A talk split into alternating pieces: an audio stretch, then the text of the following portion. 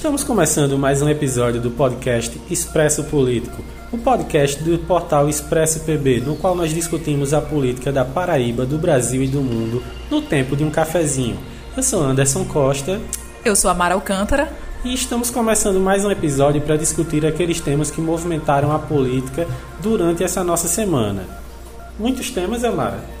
Poucos temas, mas temas pontuais. Algumas coisas que a gente já estava esperando, algumas coisas que a gente nem estava esperando. Fomos pegos de surpresa nessa sexta-feira, mas vamos comentando. É, a gente já começa essa semana com um tema realmente da sexta-feira, com um tema do dia. E não sei dizer se é um tema novo ou se é um tema recorrente que já vem se estendendo por algum tempo. Fica a cargo de quem escuta decidir. Que é o novo episódio entre Pamela Bório e o ex-governador da Paraíba, Ricardo Coutinho. Isso mesmo. Lembrando que Pamela Boris, sua advogada Laura Bercó, fizeram um processo, pediram um inquérito ao Ministério Público para investigar o envolvimento de Ricardo Coutinho na morte de Bruno Ernesto, o famoso caso Bruno Ernesto. E aí, quando foi hoje, fomos surpreendidos pela notícia de que uma juíza daqui da comarca daqui da Paraíba teria anulado, anulado não, arquivado o processo por falta de provas, não encontrou nenhum indício que colocasse Ricardo Coutinho como mandante ou como envolvido no crime que vitimou Bruno Ernesto. Será que a gente então pode pensar que agora finalmente Bruno Ernesto descansa em paz, que essa história do Jampa Digital, assim, tem coisas ainda a se investigar na área política, mas mas aí inocentar, arquivar o processo e não colocar o, o, o ex-governador Ricardo Coutinho no meio dessa história é só parte do processo. Ainda estamos muito distantes de entender o que realmente aconteceu nesse suposto latrocínio que o ladrão só levou o um notebook. O notebook, notebook, foi o notebook. Deixou dinheiro, deixou um carro novo que estava lá, deixou um monte de coisa e levou apenas um notebook. E esse notebook custou a vida de Bruno Ernesto. É, é um caso antigo já. É um ca... Todas as eleições aparece o caso Bruno Ernesto. É um caso já histórico aqui na Paraíba e que, sinceramente, pelo tempo já que transcorreu, eu acredito que vai ser um caso que ficará eternamente indo e voltando, porque aparenta ser um caso que não vai ter solução. Talvez, assim, se a gente tivesse naquela série Cold Case que passava no SBT, alguém conseguiria finalmente, após uns 20 anos, é, descobrir a resposta para esse caso e o episódio terminaria com Você acha que o caso Bruno Ernesto vai demorar 20 anos para ser solucionado, Anderson?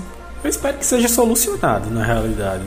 Mas falando em tempo, em tempo né, falando em tempo, a gente tem que falar também do tempo de guia dos nossos candidatos que foi assim, para quem já acompanha a política e sabe como é feita a contagem do tempo do horário eleitoral gratuito para os candidatos, já sabia mais ou menos que aqueles nomes que aparecem mais nas matérias, na imprensa, que tem mais destaque, inclusive naquelas pesquisas que não foram divulgadas ainda, acabam tendo pouquíssimo tempo no guia eleitoral. Inclusive alguns políticos que têm a máquina do governo na mão tem seis segundos? É o caso da pré-candidata do prefeito de João Pessoa, Dilma Freire, que atualmente tem seis segundos de Seis segundos de guia. Eu acho que é o tempo que Enéas teve naquela campanha na qual ele se lançou para todo o Brasil simplesmente dizendo meu nome é Enéas. Aí né? você acha que ela vai chegar e vai dizer meu nome é Dilma? Vote meu número. Eu acho que não dá tempo nem de dizer o número. É meu nome é Dilma. Pã, o número. Pronto. Eu acredito que tem que ser uma estratégia. Na verdade, assim, apesar das brincadeiras, guia eleitoral hoje em dia não é algo tão defini... definidor em relação a. Aí já que eu não acho.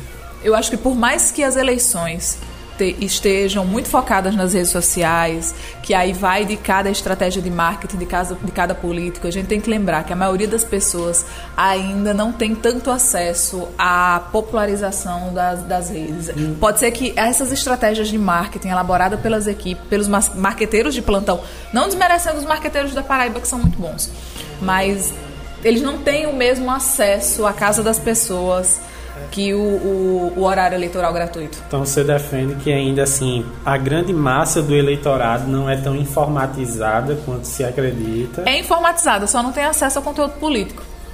É, tem, que, tem que se avaliar com, qual o efeito que a presença dos candidatos nas redes sociais terá, até porque voltando a utilizar velhos jargões da política nesse nosso podcast, essa é uma eleição totalmente atípica, que essa é uma frase que político ama dizer, mas eu acho que considerando que esse é um ano que temos uma pandemia. É outra, outra, outra expressão maravilhosa dos tempos pandêmicos. Estamos vivendo o novo normal. Pois é, então assim, em relação ao novo normal, quem, mesmo quem tem uma boa, um bom recall dentro do eleitorado não vai poder estar nos bairros, não vai poder estar nas ruas, fazendo aquele arrastão de pessoas para demonstrar que tem uma boa está bem presente dentro do eleitorado. Então, assim, eu acredito que esse ano, talvez esse ano principalmente, a internet ela vai ter um papel efetivo e forte.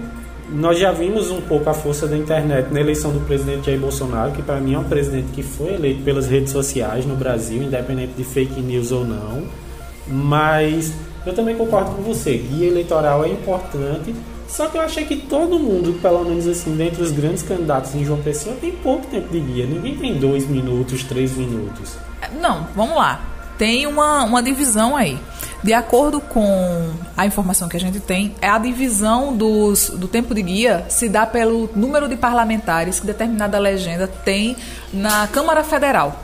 Então, Trocando em miúdos, vamos aos números, não é mesmo? Que aí fica mais fácil de vocês entenderem a nossa surpresa em relação a essa discrepância de números de TV. Rui Carneiro é o primeiro lugar. Ele é o que, dentre os pré-candidatos à prefeitura de uma pessoa, tem mais tempo de guia, somando 116 segundos. Lembrando que a bancada do PSDB, o partido dele, já conta com ele de deputado federal, Pedro Cunha Lima. Tem... E lembrando que ele tá com o PL, tá com o PSD e com o PSC. É, uma bancada federal grande né, e forte. 116 segundos. Em segundo lugar está o Cícero Lucena com 77, 77 segundos. Não, assim, sinceramente, para ser honesto, Rui Carneiro, que é o que está em primeiro lugar, ele tem menos de dois minutos. Então, ok, a presença na TV é importante, mas o que dá para falar em um minuto que você vai conseguir definir uma eleição? E seis segundos? João Almeida tem 71 segundos, está em terceiro lugar. Porque assim. Lembrando que esse número já é com o número de, de Julia Lemos, que levou do PSL. Que o PSL realmente era um dos partidos que mais tinha minutagem, né? Isso. quarto lugar, Anísio Maia. PT. No caso, esses, esses minutos, ele, esses segundos, eles são pensados baseados na bancada federal do partido Isso. no país Isso. inteiro. Né? Em quinto lugar, Raoni Mendes, com 45 segundos. Raoni Mendes com quantos segundos? 45. Um bom tempo, né? O DEM tem uma bancada muito grande no Brasil inteiro. Então... Nilvan Ferreira com 37 segundos. É, eu acho que assim, Nilvan de todos esses candidatos aí é o que menos está apostando em questão de guia. Ele está querendo ser o Bolsonaro da Paraíba. Você acha que o guia dele foi antes, enquanto ele ainda estava na TV trabalhando? Eu, é, Nilvan ele já é muito conhecido, ele sempre fez muitas ações de rua, ele sempre buscou manter o nome dele muito presente nas comunidades. Então, eu acredito que Nilvan ele não está focando no guia, Nilvan está focando na imagem que ele vai passar para o eleitorado agora. E o candidato do PSB, que pode ser o ex-governador Ricardo Coutinho ou a esposa dele, Amanda Rodrigues, tem 35 segundos do guia. É um bom tempo, se você for pensar assim, considerando que Ricardo é um nome que é, tem muito recall na Paraíba, Ricardo é um nome muito forte e ainda por cima tem muito mais tempo do que candidatos muito menos conhecidos, do que assim com todo respeito ao nome da ex-secretária e agora pré-candidata Edilma Freire, mas quando você coloca numa balança Edilma Freire, Ricardo Coutinho, Nilvan Ferreira e Cícero, e Cícero Lucena, é, sinceramente, eu acho que Edilma ela sai muito atrás nessa história. E quando ela tem tão pouco tempo de guia, tá difícil para ela acompanhar nomes tão fortes aqui na Paraíba. Mas ainda tem outro nome. Depois do candidato do PSB e antes de Edilma, que é o Valber Virgulino, com 11 segundos um dos candidatos de Bolsonaro na Paraíba, né? Exatamente. Aí tem essa outra questão. Quem são os candidatos de Bolsonaro na Paraíba? Porque temos alguns nomes, né? É, a gente tem aquela questão de que Virgulino ele vem resgatando vídeos, vem tentando se mostrar, dizendo que uma hora o capitão vai trazer esses sinais e que ele vai apresentar Virgulino como seu candidato em João Pessoa, mas agora a gente tem um anúncio de, de Nilvan Ferreira de que ele vai sair numa chapa puro sangue, mas de que o seu vice ele meio que traz assim uma espécie de partido que não é partido para junto dele, que é o Exército Brasileiro. Lembrando que essa semana Nilvan anunciou que o seu vice é um major do Exército. Pois é, então assim, é aquela questão, Nilvan ele sempre foi discutido desde que se apresentou enquanto pré-candidato, se seria ele o pré-candidato de Jair Bolsonaro em João Pessoa, e a partir do momento em que ele traz esse major para ser o seu vice, ele associa muito um discurso que ele já tinha muito afinado com Sim. Bolsonaro em questão de ser um nome que vem de fora da política para combater a corrupção, para renovar, quase um caçador de marajás. Então, anunciar um militar junto para ele, da mesma forma que Bolsonaro até anunciou um militar de patente maior que a sua quando era militar, para mim é uma forma de se aproximar ainda mais. E isso, na realidade, enfraquece Virgulino, que perde aquela aquele papel de o filho herdeiro de Bolsonaro aqui em João Pessoa. Mas você não acha que Bolsonaro, além dos próprios filhos, o 01, 02, 03, ele também tem muitos filhos aqui em João Pessoa? Porque a gente também não pode esquecer de Julian Lemos. Por mais que Julian Lemos tenha tido todo aquele mal-estar com a, os Bolsonaro, ele sempre frisou que o mal-estar dele era com os filhos, era principalmente com o Carlos, mas que com o Jair Bolsonaro mesmo, com o capitão, que ele chama carinhosamente, ele não tinha problema nenhum. Não. Ele só achava o Bolsonaro mal assessorado. Não, Bolsonaro, hoje, desculpe, Julian, ele nunca buscou perder esse, esse, essa presença de ser um aliado de Bolsonaro. Ele, na realidade, até mesmo quando o Bolsonaro sai do PSL anunciando a fundação do Aliança Brasil, Julian diz que ele é um aliado, que ele, def, que ele é governista, que ele é da base do presidente, mas que ele vem buscando manter uma posição de que é governista, mas que ele não é submisso ao presidente e muito menos submisso a Eduardo Bolsonaro, que eu acho que é a figura com quem mais ele tem embates atualmente. Ali. Eu acho que é o Carlos. Eu acho que Carlos e, e Julian Lemos é uma coisa mais mais dor de filho, sabe?